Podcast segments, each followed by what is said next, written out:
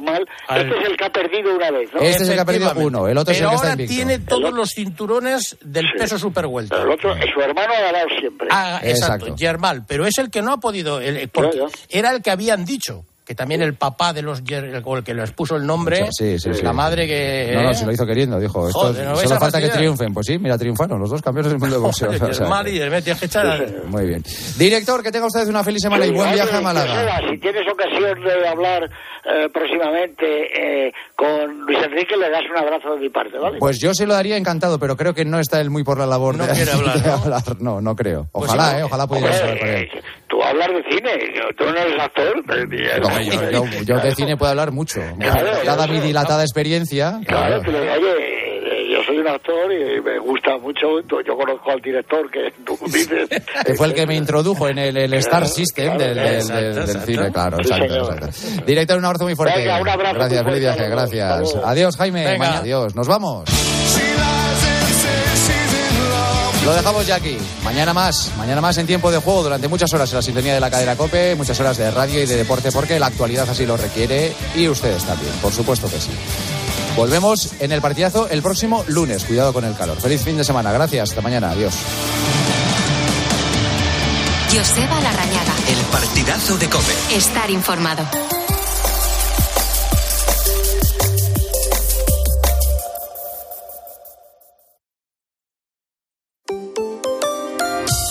Rosa Rosado. La noche.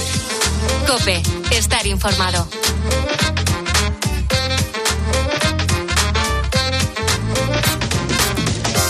Hola a todos, ¿qué tal? Bienvenidos. Buenas y calurosas noches. Aquí estamos dispuestos, como siempre, a coger el relevo del partidazo en la noche de COPE. Hoy es sábado 8 de julio. Muchos oyentes estaréis ya de vacaciones, otros esperando agosto para cogerlas, pero seguro que muchos de vosotros tendréis un montón de planes para este fin de semana, porque lo normal es planear cosas y ocupar todo nuestro tiempo, aunque estemos de vacaciones. ¿Tú cómo te planteas el verano? ¿Te das tiempo para desconectar, para descansar, para no hacer nada en concreto? ¿O mm, planteas las vacaciones con un programa de actividades tan preciso que parece un informe laboral? Hoy vamos a poner el foco precisamente en el arte de no hacer nada. A mí en verano lo que más me gusta es despertarme sin hora. No tener una rutina muy clara. O sea, una estructura, pero no una rutina clara. aprovechar pues para poder leer, hacer planes con amigos, disfrutar del tiempo libre. A mí en verano me gusta levantarme pronto, sobre las 9 de la mañana, para poder aprovechar y hacer todas las cosas fuera de casa, como por ejemplo ir a hacer la compra o ir al médico. Fíjate, ir al médico, hacer la compra, levantarse pronto, hacer planes, leer, aprovechar el tiempo libre. ¿Y tú, serías capaz de no hacer nada en tus vacaciones?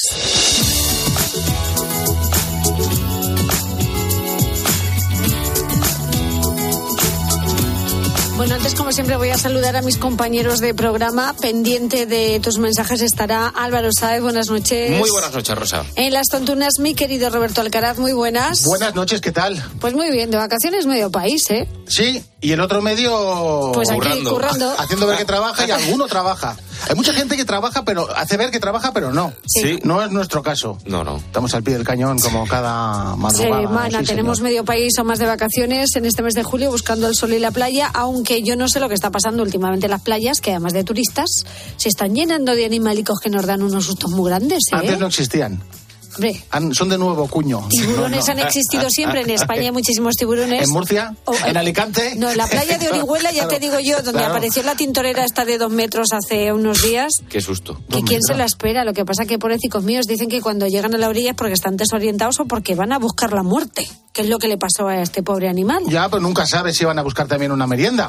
Pero el susto Sí, te lo por- pegas. Por si acaso, es eso es un mar muy, muy agradable para estar, ¿no? En la No, zona del Mar Menor, hombre. la zona de, ¿sabes? El Mediterráneo. Claro, la Hombre, el agua calentica está, ¿eh? También Sí, te sí, digo. sí. Muy caliente. ¿eh? Yo en Denia, cuando quiero refrescarme, me salgo. me pongo en la arena. Te una cosa, este año nos comen las medusas, ¿eh? Porque con lo calentica que está el agua, si te vas al Mediterráneo... no Hay te digo muchas. Yo les tengo un pavor. A mí el, el mayor susto que me puede dar un bicho es una medusa en el agua. el verano pasado pensaba, voy a hacer una cosa ecológica. Estaba medio buceando, que buceo muy poco, y de repente vi, pensaba que era una bolsa del corte inglés. Digo, la voy a coger y la voy a tirar, voy a hacer. Y cuando llegué era una medusa gigante, qué asco. Sí, sí, sí, Son sí, asquerosas. sí, sí, a ¿Por qué existen? O sea, ¿para qué sirve una medusa? Pero a ver, los pobrecicos míos míos están ahí, Fuera. están ahí Algo harán. tranquilamente en el agua No, tranquila. y lo que no quieren es que te acerques tú. Tira para allá. No, tira para allá, no, es que el mar es de ellos, ¿sabes? Nosotros somos los intrusos. Ya, que si vengan en invierno aquí a las ciudades. Y a mí me da un miedo cualquier cosa que me roce en el agua, que aunque sea un alga, es que no puedo, ¿eh? Ay, a mí me encanta pa- pasear sobre las algas. Que Oh, me a asco, eso por me favor. Las algas es Sí, lo que sí. más odio. Prefiero que me ataque un tiburón a tocar con un alga. Y hay gente que se las come, los japoneses. Un saludo. Bueno, a mí me gustan. Pero, pero mientras no le toque los pies, ¿eh? Bueno, Denia parece un, un, un- panaché de verduras. O sea, hay algas. O sea, yo digo, ¿dónde está el mar? Parece que la marea ha bajado. Está lleno de algas. Ya. Te tiras en una ensalada. Cuando está revuelta la mar ya sabes dónde van Y a es asqueroso que te toque el alga. ¿Y tú te las comes? Qué exagerados, de Yo verdad. sí, sí me las como. Qué exagerado. Pero no me gusta que me toquen. Hoy hablamos de esas cosas que te, que te tocan en el mar, que te llevas un sustico con algún bichito que no esperas, ¿no? Efectivamente, y claro, tú compárame el miedo que te puede dar una gaviota con el de un tiburón. Hola, buenas. Hace un par de años iba con la canoa, yo soy de la zona de Fuengirola y bueno, me metí como a tres kilómetros de la costa y de repente veo una gaviota revoloteando a unos 15 metros de mí y la, gaviota lo que intentaba era escaparse, salió volando como pudo y de repente vi pues lo que no me, no me podía imaginar, una aleta de un tiburón era. Me acerqué y, y se iba metiendo en la profundidad y, y yo le calculo que medía como dos metros el, bichi- el bichito, ¿eh? Pero vaya, eso nunca se ve por aquí, se ve poquitas veces. Venga, un saludo para todos. Ostras, Es un atrevido, ¿eh? Dicen, me acerqué, ¿eh? Me acerqué, Yo vi una ala de tiburón y no me ¿Para qué acerco, vas? ¿eh? ¿Para qué vas? Pero que esta gente es como las películas de miedo cuando de repente no encuentran a alguien y va una por la noche, la, Piwi con una con una linterna que nunca alumbra, Piwi. Piwi, bueno, o Michael, Michael, vete que te van a matar. Pues al tiburón igual, no te acerques. Pues sería una tintorera de estas pobrecitas mías que no, que no atacan. Bueno, que no atacan, o sea, es Se como estaba comiendo una gaviota, que hay gente a la que le dan también mucha cosa a las gaviotas, Sí, ¿eh? los pájaros en general. asquerosas, asquerosas. Te roban las cosas. Hacen una la como, como una ensaima de Mallorca. Bueno, las pequeñas. este es otro susto también gordo del que tenemos que hablar una noche. en este caso hablamos de sustos, pero de los que te has llevado en el mar con algún bichito inesperado. Cuéntanoslo en el Facebook del programa La Noche de Rosa Rosado, nuestro Twitter, arroba la noche guion bajo rosado y notas de voz al WhatsApp del programa el 687089770.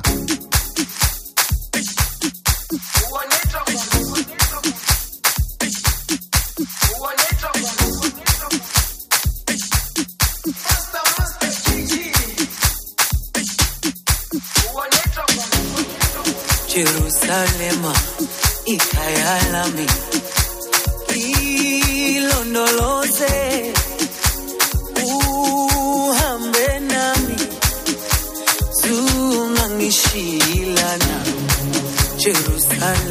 Verano, dícese de aquella época del año en la que pasamos de trabajar siete u ocho horas diarias, algunos más, o ir al colegio durante gran parte del día a estar de vacaciones. Y entonces es cuando descubrimos que tenemos siete u ocho horas diarias libres, que puede parecer una tontería, pero que no todo el mundo sabe rellenar ese hueco de forma útil.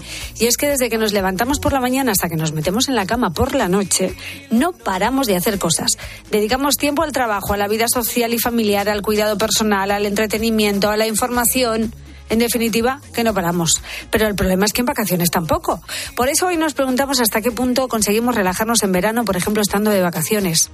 Según los expertos, esto pasa por dos motivos. El primero tiene que ver con la conexión permanente que tenemos dentro del mundo laboral. Gracias a Dios, ahora existe el llamado derecho a la desconexión digital. Está reconocido en los tribunales, pero todavía falta una ley clara que lo regule.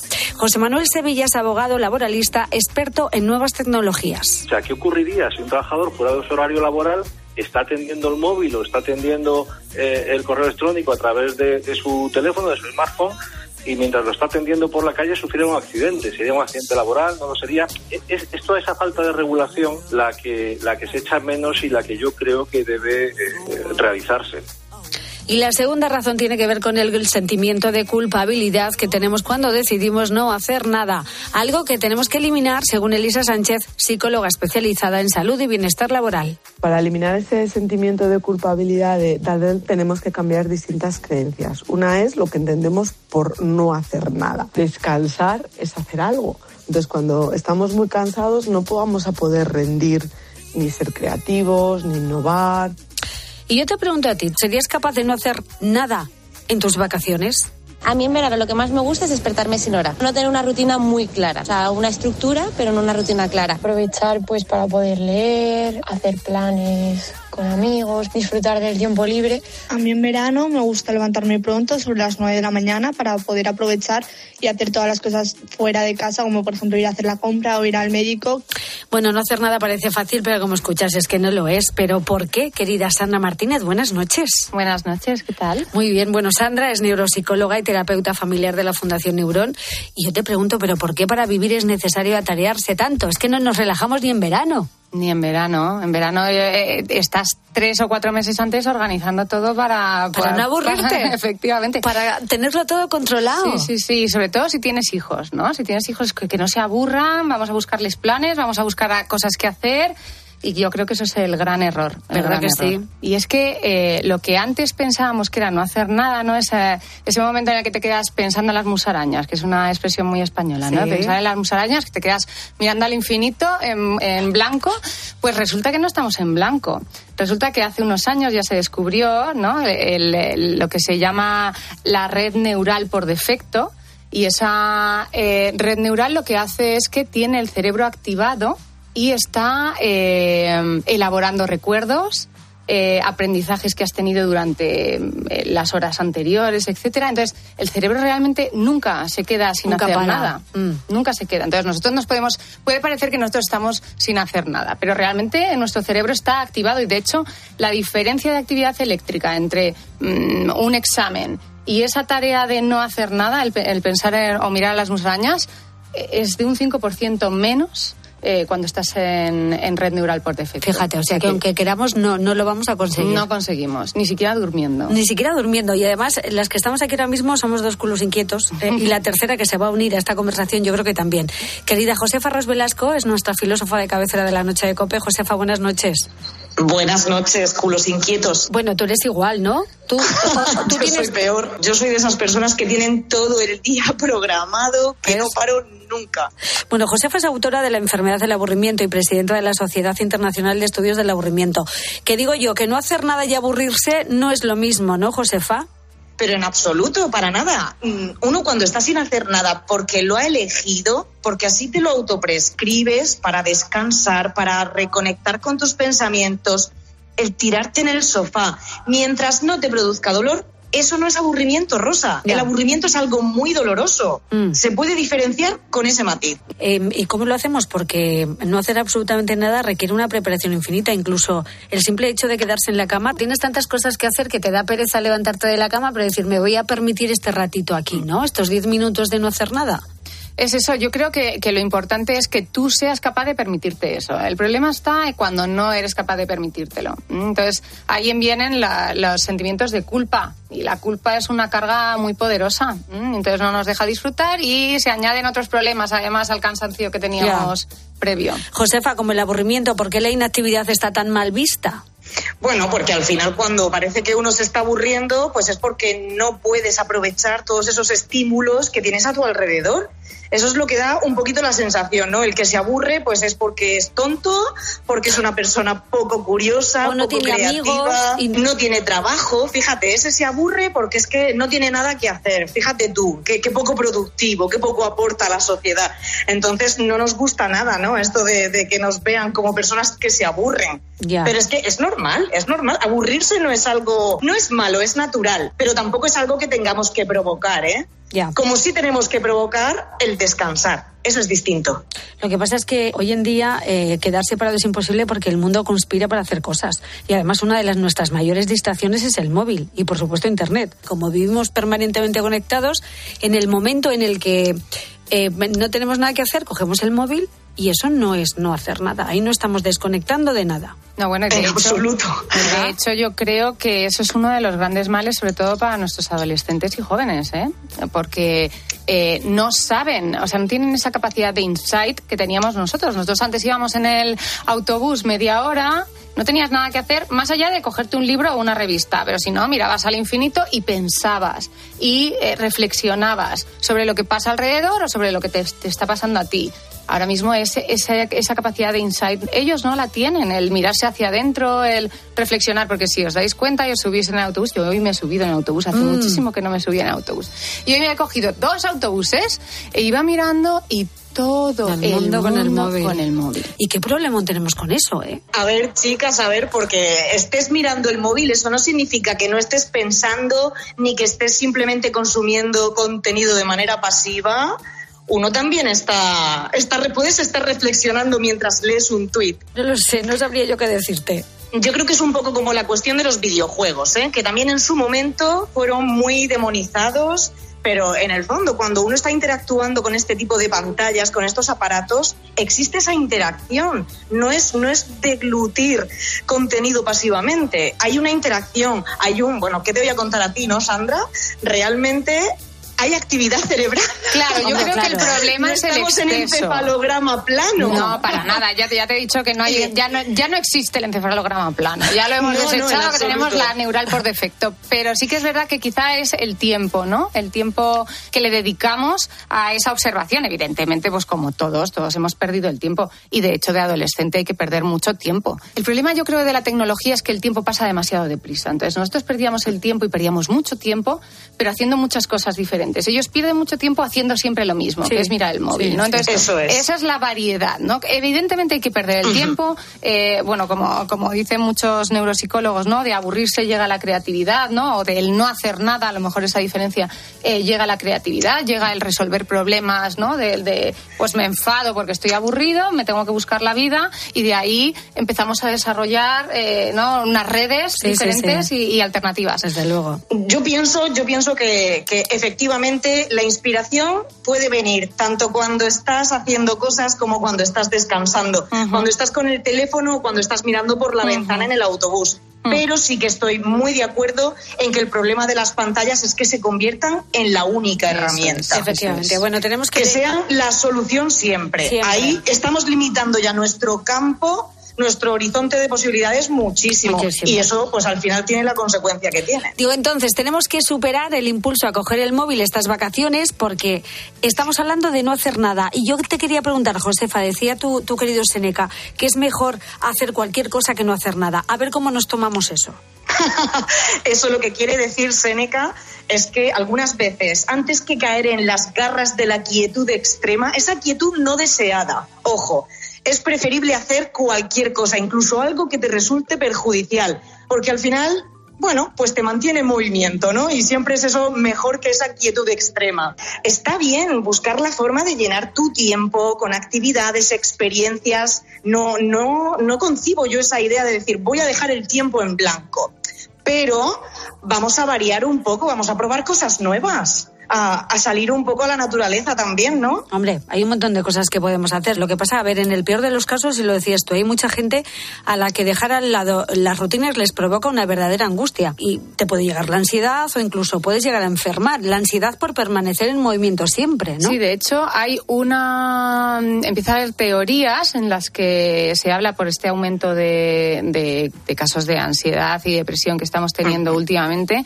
Eh, se está investigando la capacidad de estas personas de tener un movimiento activo positivo, por así decirlo, ¿no? Es lo que decía ahora Josefa. Haz cosas aunque te generen malestar, pero haz, ¿no? El problema de las personas con ansiedad es que eh, anticipan el futuro o la, o la consecuencia que va a tener esa acción y si eligen que va a ser algo negativo para ellos o que pudiera tener alguna probabilidad de ser negativo, deciden no hacer. Y el no hacer provoca que se vaya acumulando una serie de eh, tareas pendientes. Y esas tareas pendientes hacen que suba el estrés. El estrés genera ansiedad, la Ansiedad, ansiedad claro. puede generar depresión. Entonces, ahí hay una, un, un círculo ¿no? vicioso muy complejo, muy complejo a nivel psicológico y que evidentemente eh, hay que cortarlo y a la persona con ansiedad le cuesta mucho cortar Claro, eso. sí, sí. Esto en el peor de los casos, pero es verdad que también nos cuesta eh, a cada uno enfrentarse a uno mismo. Yo no sé por qué resulta tan terrorífico. A veces quedarte con tus propios pensamientos, que puedes estar dando un paseo por la naturaleza, pero estás contigo mismo, no estás con gente. Es como, mm, no sé, lo más parecido a no hacer nada, ¿no? Pero es que em- vamos en contra de la reflexión. Hemos perdido esa capacidad de mirarnos hacia adentro. ¿Qué pasa? Es que Pasa- duele. Pasa mucho, efectivamente, Josefa, pasa mucho también en terapia. Hay muchas personas que vienen a la sesión, ¿no? A la primera sesión. Ah, pues es que he pensado, es que me han recomendado, es que me han dicho, porque mira, tengo este malestar, ¿no? Y les dices, venga, pues eh, podemos empezar a trabajarlo, se puede empezar a trabajar así, esta sería un poco la evolución, tal. Y desaparece. Fíjate. Han desaparecido y de repente vuelven a aparecer al tiempo. Nosotros lo sabemos, que volverán a aparecer. Esto es, eh, es la predisposición al cambio, ¿no? Tú empiezas a pensar en esa motivación para el cambio, pero es tan duro pensar que tienes que abrir un melón, que luego tienes que cerrarlo y no sabes cómo. Por ejemplo, personas que tienen problemas de pareja con tus hijos o incluso a nivel personal. Eso supone mirarte hacia adentro. Madre mía, tenemos tantas cosas en la cabeza que, claro, ¿cómo nos vamos a relajar? Pero ni Claro. trabajando, ni no trabajando, ni de vacaciones, ni nada. O sea, que es muy difícil. Es dejarse llevar. ¿no? Estoy, estoy completamente con, con Sandra. Además, siempre nos dice que esto del aburrimiento, del estar sin hacer nada, es muy positivo precisamente porque te permite esa reevaluación de tus propios pensamientos, de tu desempeño vital. Claro, esto es necesario, pero no lo deseamos, no lo queremos, porque al final siempre tendemos a revivir lo malo. A enfocarnos en, en eso que no nos está yendo tan bien. Y no todo el mundo, entonces esa es la diferencia entre una persona que tiene tendencia a trastornos de la salud mental y, y personas que no. Esa es la diferencia, ¿no? El ser capaz de eh, evaluar tus cosas negativas, pero también tus cosas positivas. Lo bueno que te ha, ser agradecido, ¿no? Te centras en ti mismo, te escuchas, eres agradecido por lo que tienes y empiezas a trabajar lo que no tienes o lo que te ha salido mal, ¿no? Desde una posición optimista y reforzada, porque primero has hecho esa evaluación de lo bueno y ya te anima, ¿no? De alguna forma a decir, venga, vamos a entrar en aquello en lo que hay que trabajar. Eso es. Bueno, yo quiero terminar con una cita de Pascal que dice que todos los problemas de la humanidad provienen de la inhabilidad del ser humano de sentarse solo sin hacer nada en una habitación. Así que bueno, pues Josefa, ya tenemos tarea, vamos a intentarlo, ¿no? Vamos a intentar aprender a estar con nosotros mismos un poquito, que al Pues final sí. somos nuestro mejor amigo. A desconectar, a contemplar, a no hacer nada, que como estamos viendo es hacer mucho, tal vez más que nunca, porque tu cerebro anda suelto. Pensar en las musarañas. Recomendación para el verano. Y es muy difícil eh, pararlo y dedicarte a pensar en las musarañas. Eso Eso, es, de mantener eso la mente en blanco es complicado, pero se puede, yo creo que se puede ejercitar y se puede conseguir, Eso ¿no? es, no hacer caso a. Y tus pensamientos y, y disfrutarlo. Eso es. Claro que se sí. puede, se puede y se debe, porque al final estar a solas con uno mismo es lo que nos construye. Desde luego que sí. Eh, querida Sandra Martínez, ha sido un gusto tenerte hoy con nosotros en la noche de COPE. Qué lujazo, además, aquí en persona. ¿eh? Gracias, sí, de verdad que sí, que es un lujo aquí. Es mi neuropsicóloga y terapeuta familiar favorita. Igual que José Farros Velasco, que es mi filósofa favorita. mi filósofa maravillosa que cada viernes nos acompaña. Querida Josefa, eh, hasta la semana que viene y te mando un beso muy grande. Un beso enorme. Un besito Mua. fuerte. Adiós, Sandra, gracias. Adiós. Escuchas la noche. Con Rosa Rosado. Cope, estar informado.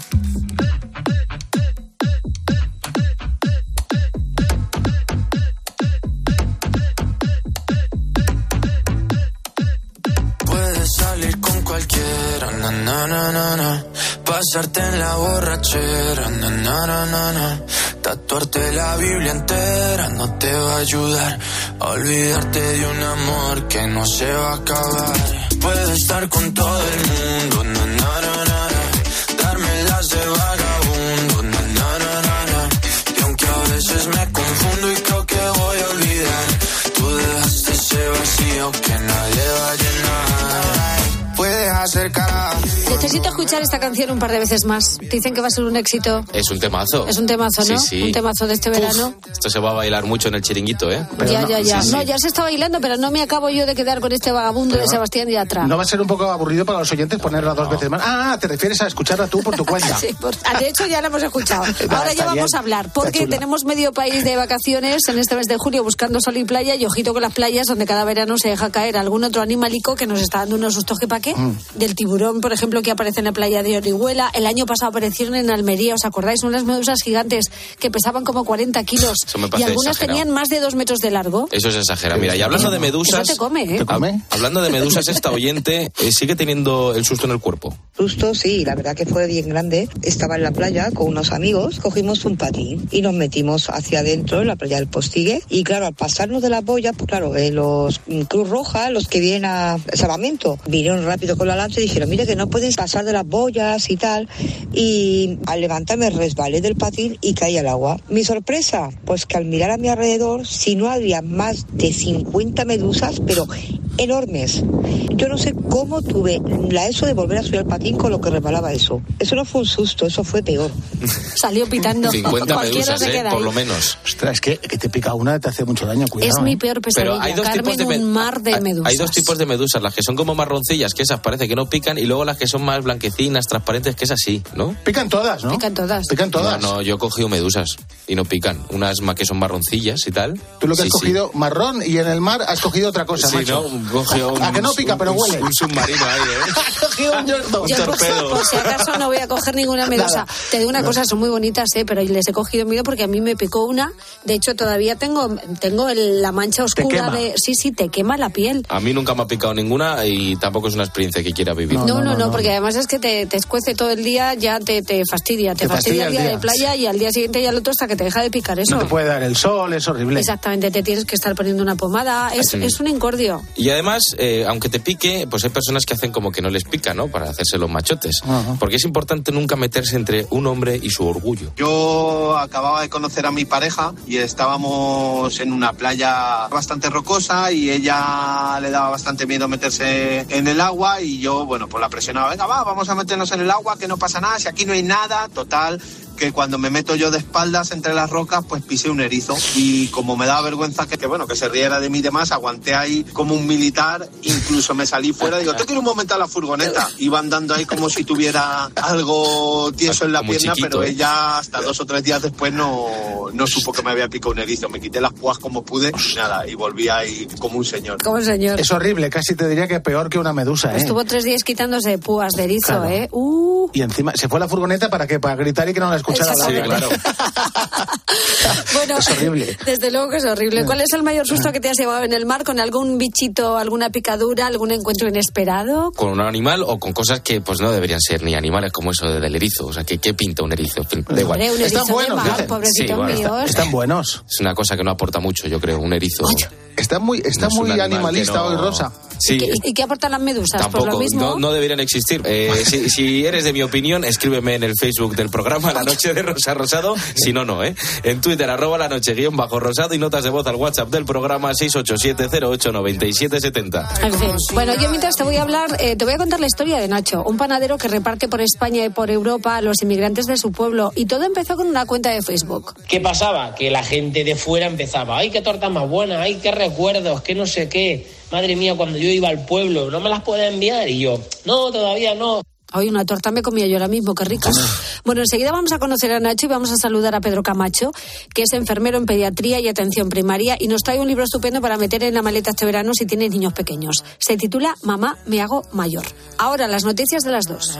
Tatuarte la Biblia entera no te va a ayudar a olvidarte de un amor que no se va a acabar. Puedes estar con todo el mundo, na,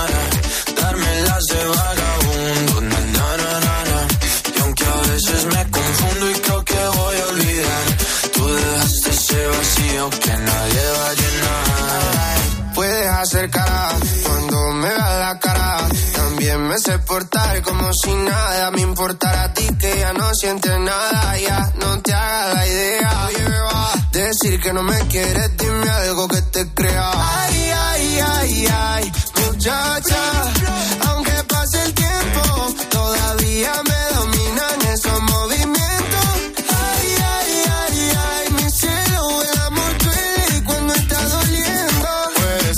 Con cualquiera, na, na, na, na. pasarte la borrachera,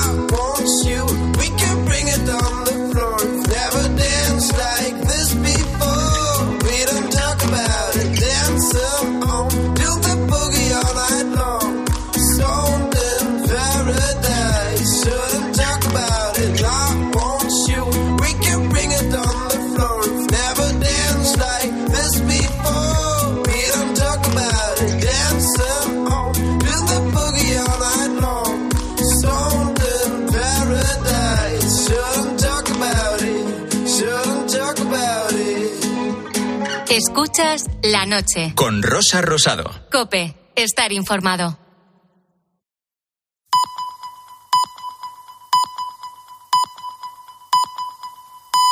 Las dos.